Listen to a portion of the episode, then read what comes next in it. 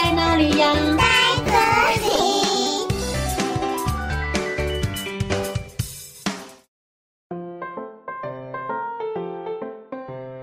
大家好，我是佳佳老师。今天要和大家分享的故事叫做《竹林公主》。这个故事是日本的民间童话。小朋友，你们有看过竹林里的竹子吗？故事中，竹林里的竹子里面居然藏着小婴儿耶！这到底是怎么回事呢？就让我们一起来听。竹林公主的故事吧。在很久很久以前，有一对贫困的老夫妇，他们没有小孩。老夫妇很希望自己能够拥有小孩，可以来陪伴他们。老爷爷每天都会到山上去砍竹子回家，编成竹篮，拿到镇上去卖。有一天，老爷爷到山上砍竹子，忽然看到一根闪着光芒的竹子。老爷爷说：“哎呀，我还是第一次看到这个会发光的竹子啊，真是太神奇了。”老爷爷走过去，把这个闪着光芒的竹子剖开，里面居然有一个可爱的小女婴。老爷爷说：“真是太可爱了，这一定是老天爷送给我们的孩子。我要把他抱回去，给老伴看看，他一定会很高兴的。”老爷爷赶紧把小女婴抱起来，跑回家去了。老奶奶看到这么漂亮的小婴儿，开心的不得了。于是，老爷爷和老奶奶就这样细心的抚养这个小女婴。因为这个小女孩是从竹子里面生出来的，所以大家都叫她竹林公主。神奇的是，自从老爷爷带回竹林公主后，她每天到山上砍竹子时，总是会在竹子里面发现很多的金币，因此老爷爷老奶奶也渐渐的变得很富有哦。日子一天一天的过去了，竹林公主也慢慢的长大，变成了美丽的女孩。有一天，从京城里来了五位男人，他们听说竹林公主长得很美丽。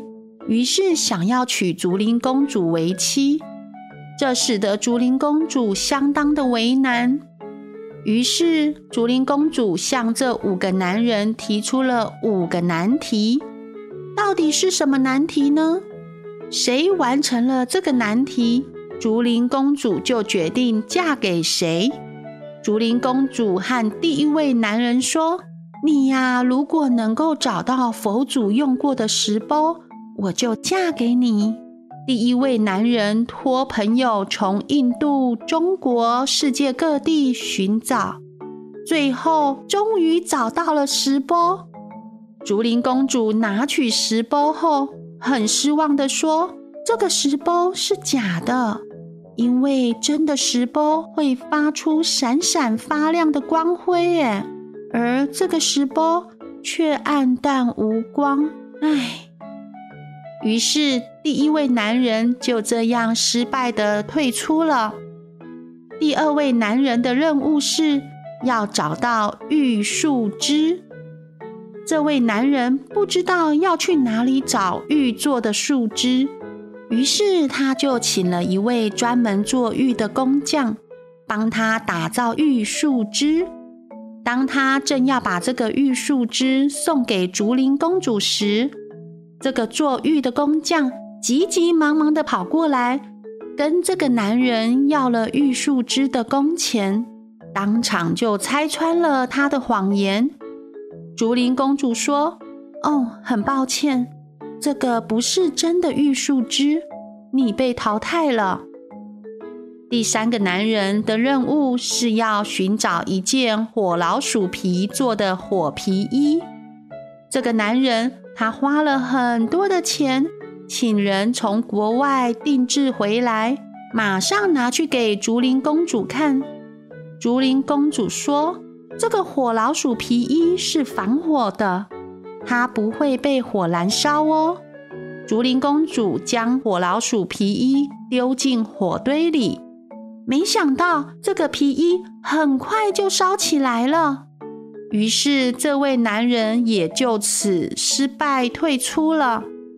第四位男人的任务是要想办法取回海龙王身上的龙珠，于是他搭船在大海上寻找，可是才出航没多久，船就碰上了大风浪，把船给打翻了。这个男人好不容易捡回一条命，他也不愿意再去海上找海龙王身上的龙珠了。于是他也是任务失败，放弃了这个比赛。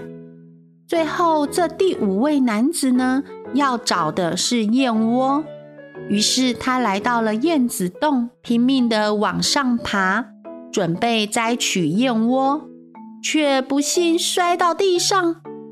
无法完成任务了。这五个男人最终没有人可以和竹林公主结婚。时序来到了秋天，凉爽的天气让人心情愉快。可是竹林公主每天晚上都看着天上的月亮，默默地流泪。老爷爷问：“女儿啊，你到底有什么心事？告诉我们好吗？”竹林公主说：“其实我是月宫里的人。到了八月十五中秋月圆时，月宫就会派人来接我回去。我呀，就要和你们分开了。”老爷爷、老奶奶很不想竹林公主被带走，于是呢，请求了官府，派了很多的官兵保护竹林公主。日子就一天一天的过去了。在八月十五中秋月圆的晚上，从天上月亮发出了一道亮光。亮光中，几个宫女和仆人随着一辆马车驾云而来。他们把竹林公主送上马车，准备带她回到天上了。老爷爷和老奶奶他们非常的舍不得竹林公主离开他们。老奶奶说：“拜托你们不要带走我心爱的女儿呀！”但是，尽管老爷爷和老奶奶再怎么舍不得，竹林公主终究得回到天上去。竹林公主说：“再见了，老爷爷、老奶奶，谢谢你们这些年对我的照顾，我会再回来看你们的。”最后，马车越飞越高，就这样消失在月光之中了。小朋友，这个故事最后是不是很感人呀？竹林公主最后还是离开了老爷爷老奶奶，但是这些日子，她也陪伴了老爷爷老奶奶，带给他们很多的欢乐，非常幸福哦。或许呀，过些日子。竹林公主就会回来探望老爷爷和老奶奶喽。哦，故事讲完喽，我们下次再见，拜拜。